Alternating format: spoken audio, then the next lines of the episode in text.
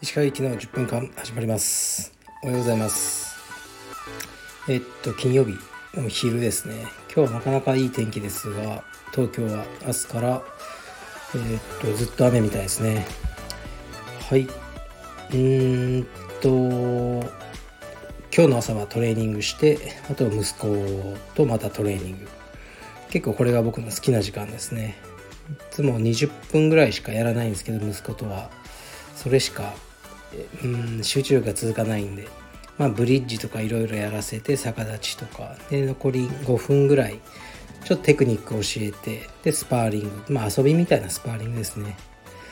を今日もやりました。えー、っとじゃあまずレターいきますね。今日少なめですね。なんか似たようなレターが来てますが川先生おはようございます。毎回楽しみに聞かせていただいております。私は柔術を自身の体にフォーカスする瞑想だと考えております。メンタルの不調に効果的なのも瞑想による効果なのではないかと思っております。石川先生は実際に座禅を組んだり瞑想やメディテーションを体験されたことはありますか？よろしくお願いいたします。はい。ありがとうございます。そうですね。まあ瞑想というか、まあ、その精神のバランスを取るために充実はすごくいいものだと思いますね。こういうふうな目的で充実をやるのもこれから広がっていくんじゃないかなと思いますね。僕は座禅とかねちょっとやってみたいなと思うんですけどね。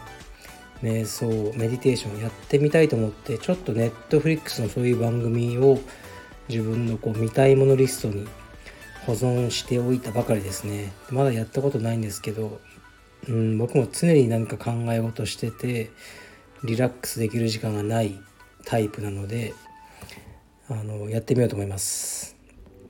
はい。えー、っとお疲れ様です。一つ質問お願いします。オカルト的な話になるのですが石川さんはシンクロニシティかっこ予期せぬ偶然かっこ閉じを知っていますか？先ほど仕事が暇だったので本屋に行きなんとなく目に留まった小説を買い読み始めたところ新規のお客様から連絡がありました。そしてお客様の名前をお伺いしたところ読み始めた小説の主人公と同姓同名だったというめったにない体験をしました。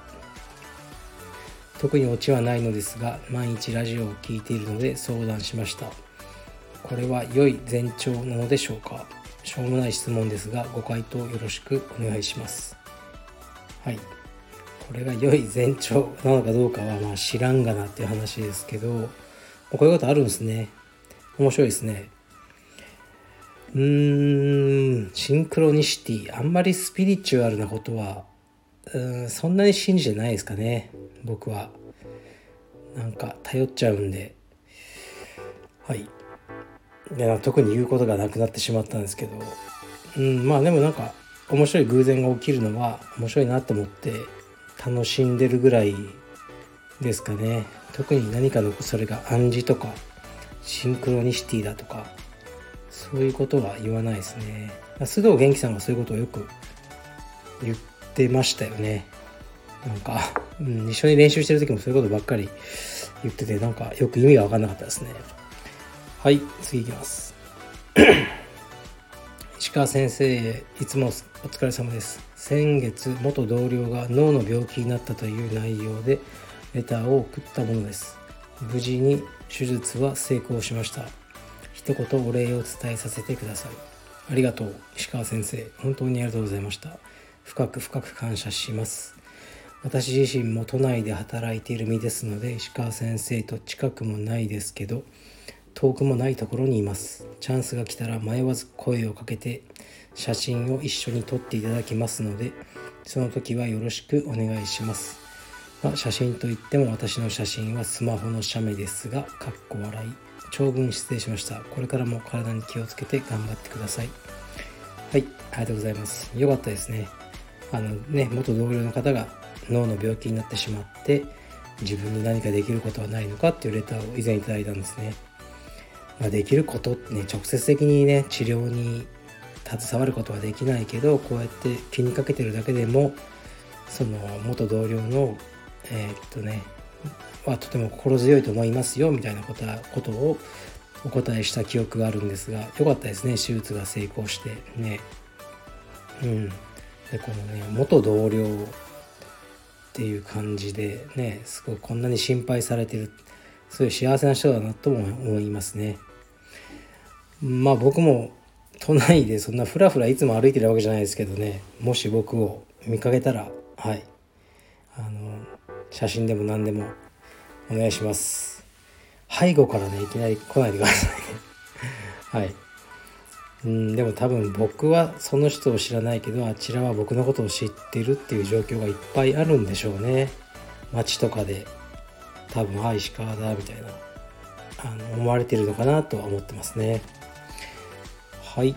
レターはねこんなもんなんですけどいくつかお知らせがありまして今日の夜12時。夜の12時だから正確に言うとまあ明日の明日になっちゃうんですけどまあ今夜の深夜12時に、えー、インター FM897 関東の方は聞けると思うんですけどね。のラジオのビートデイズという、まあ、音楽とかファッションカルチャーの番組1時間の番組があるんですがそちらに僕がゲストとして出演します。今週とあと来週もですね2週にわたって、まあ、収録は終わったんであのもうやってきたんでですけど放送ですね。まあいろいろ喋りましたねすごい。音楽のこととか映画のこととか。はい。で充実のことも多少話してますかね。是非ご興味のある方は聞かれてください。あとなんだっけな。そう日曜日はテレビの収録があるんですよね、まあ、僕がメインじゃないですけど多分ちょい役的な感じで出るみたいでちょっと行ってきますね収録に。どんな感じなんでしょうか。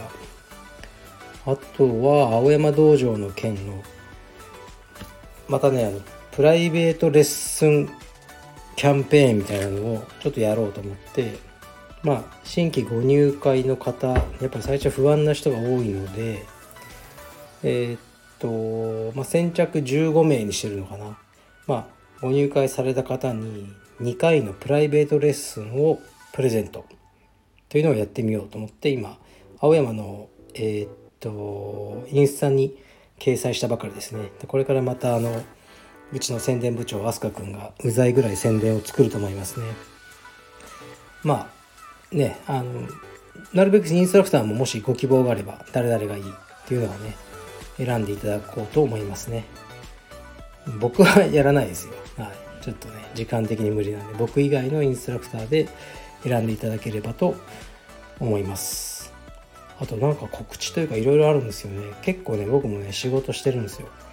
来週の火曜日からはえー、っとですねカルペディエム沖縄のインストラクターメインじゃないですけどねインストラクターになるあのまあ黒帯なんですけどが青山で2週間研修に来ますね。こういうのをね本当にやってもらえるとすごい嬉しいんですよね。まあ研修とは言ってもね一緒にクラスをやってクラスの補助に入って掃除洗濯そういうのが本当大事なんですよね。を2週間やってもらいます。でまあ僕も一緒にいろいろ話したりして道場の運営の方針とか教えようと思いますね。で最後はね彼にあのソロでクラスもやってもらおうと思ってるので楽しみにしておいてください。でまあ昼はねスタッフ連にも参加してもらおうかなと、まあ、この2週間は本当充実付けですね。でまああの僕とかスタッフといっぱいねあの話をするってことが大事なんですよね。でそういうこともやっていこうと思います。あとうんとですねカルペディウムのシドニーの支部があるんですけどここでメインのインストラクターを募集してます。僕もちょっと裏でいろいろ動いたんですけどなかなか適任者見つからず。